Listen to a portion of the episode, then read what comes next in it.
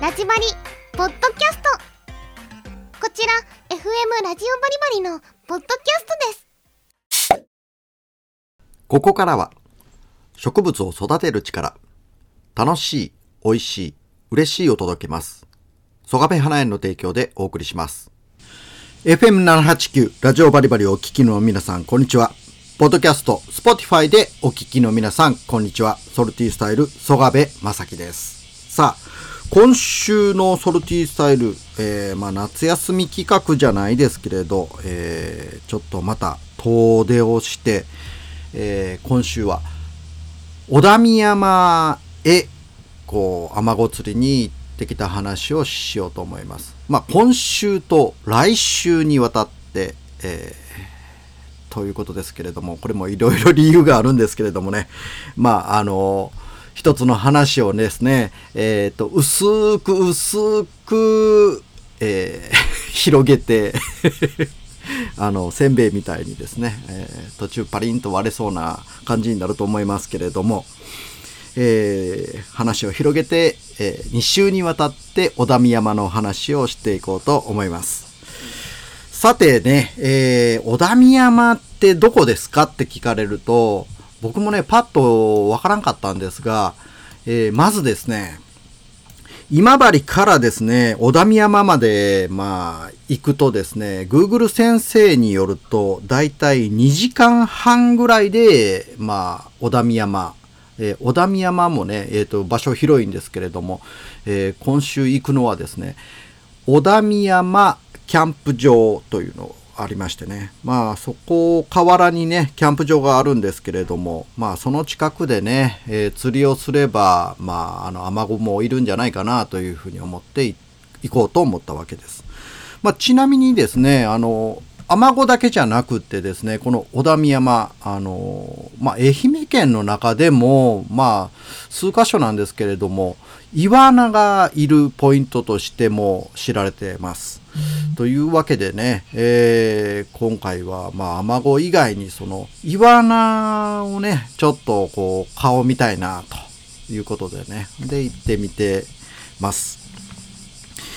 まあ、そういうわけでね、小田見山、えー場所的にはですね、北に、まあ、熊高原町、西に内子町、まあ、東に行くと仁淀川町、で、南に梼原町ということでね、まあ、言えば、まあ、山ん中ですよ。ざっくり言うと。うん、まあ、四国カルストの、ほんとこう、まあ、西の方にあるというかね、まあ、山ん中の山ん中ですよね。えーそういうところで、えーまあ朝ね、えー今治を9時頃に出たんですよね。まあ本当にね、思いつきで小田見山行ってみようということで。まあそれで Google 先生を頼りにですね、2時間半ぐらいで行けるんかと思って、えー軽トラで、えーブブブーっと行ったわけなんですよね。まあ途中下道行くのがしんどくなったんで、えー高速からずっと熊高原町まで走るということでね。で、こう、熊高原町からずっと高知方面にルート33号線を通ってですね、えー軍艦岩って言われるあの三河のね、あの、こう、川がこう三つ股に分かれてて真ん中にでかい、こう切り立った岩が立ってますよね、軍艦岩。あれのちょっと手前にですね、まあ、あの、三河小学校っていう小学校がありまして、まあ、そこからですね、えっ、と、これ、上川、上川小田見山線というね、えーこう、ちょっとね、えー細い道があるんですよ。Google 先生はね、その上川小田見山線っていうのを、えー選択してくれてですね、僕に。それをずっと行くように、この最初行ったわけなんですよね。まあ行く先にですね、法事が峠っていう、まあひらがなで法事が、これなんていう意味があるんかなと思って探したんですけれど、よくわからんかったんですが、この法事が峠を通ってですね、まあ最短ルートでこの小田見山のキャンプ場の方まで連れてってくれる予定やったんですよ。けどね、この道どんどん行くとですね、どんどん道が細くなりの、えー気がつけば、えー川へ行くつもりなのになぜか山のてっぺんにいるというね、えー行った先がですね、えー小田見山森の国の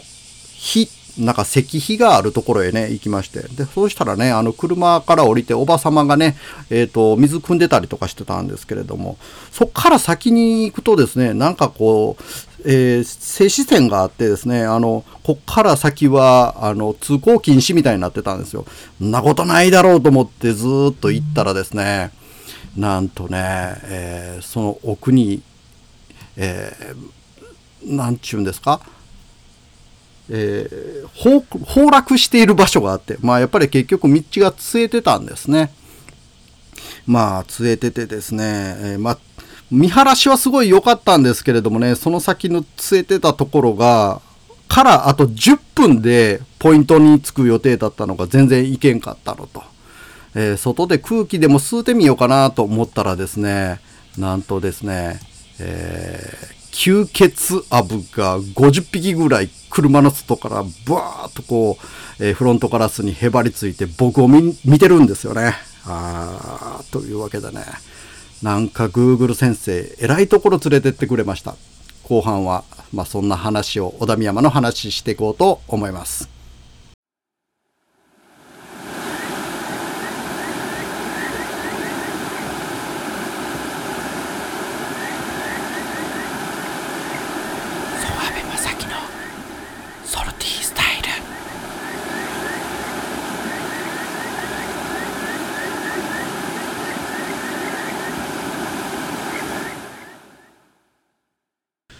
お送りしている曲は、スマッシュマウスでオールスター。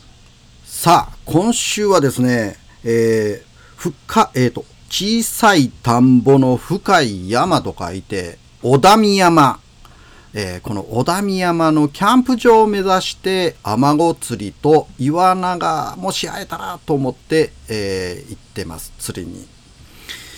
えー、っと、まあ、それを2週にわたってということなんで、えー、まだそのポイントまでついてない話をしています。はい、ということでね、えー、Google 先生に教えて、えー、連れてってもらった先が、えー、川へ行くつもりなのになぜか山頂にいるという自分が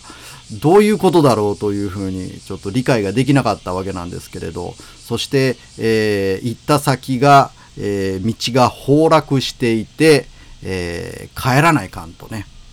えー、そのルート33号線の入り口、えーと、三河小学校からずっと上がっていく道そっから40分かけて山頂までたどり着いたわけなんですけれども その山頂でおばさまは水汲みをしていて、えー、あのおばさんが水汲みしてるのは大丈夫なんだろうかあの、吸血アブにたかられてないんかなってふと思ったんですけれどもね、どうもたかられてるのは僕の方で、まあ、本当にね、車から出ることができんかったんですけれども、そんぐらい、えー、吸血アブがブワーって寄ってきた、あその山頂からですね、えー、もう、いや、やる、なんともやるせない気持ちになって、えー、40分、えー、来た道を戻るということですよ。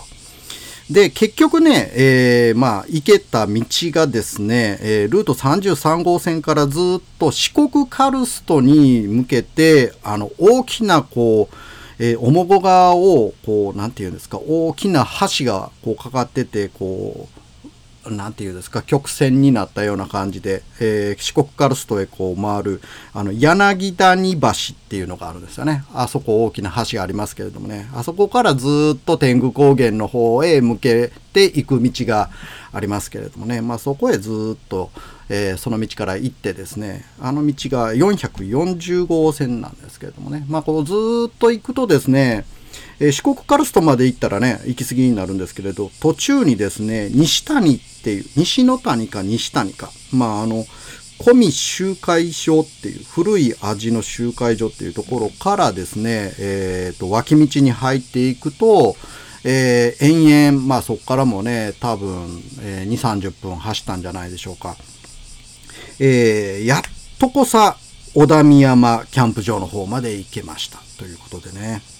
えー、行ってみるとですね、この場所はですね、まあ、あの、昔、えー、去年、あの、高知のね、えっ、と、安芸市の奥の別着っていうところも行き行ったんですけれど、ちょっと似た感じがあってですね、川全体がこう、苔むした感じになってるんですよね。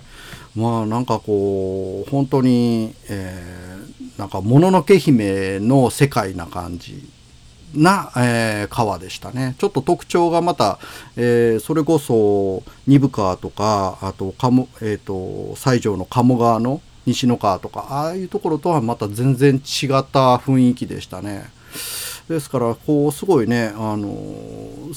なんだろう、生命感がある感じの川でしたね。まあ、そこ、キャンプ地でもあったんでね、キャンプ場でもあったんで、まあ、たくさんのキャンプしてる人がいましてですね、賑やかだったんですよ。まあ、ちょうどね、釣りをするにはどうかなと思いながらも、まあ、入っていこうということでね、釣りのじゃ準備をしたわけなんですけれども。まあ、さて、来週はですね、この、ちゃんと釣りの話を、えーしていこうと思うんですけれどもね。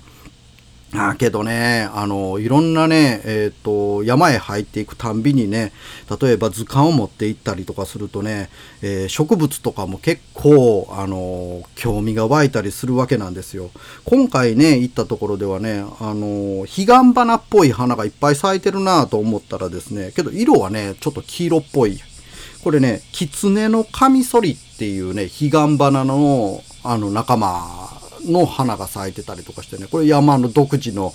えー花だなというふうに思ったりして、えーなかなかね、えーえー興味深いものがありましたけれども、さあ、えー小田山へ行った釣り話、えー伸ばしに伸ばして来週に行ってみようと思います。まあ、ペランペランになってますけれども、来週、その、魚の方は釣れたんだかどうだかということで、来週をお楽しみに。えー、ソルティスタイル、曽我部正樹でした。それではまた。まあけど本当にね、ペランペランな話になっちゃいますけれど。はい。お楽しみに。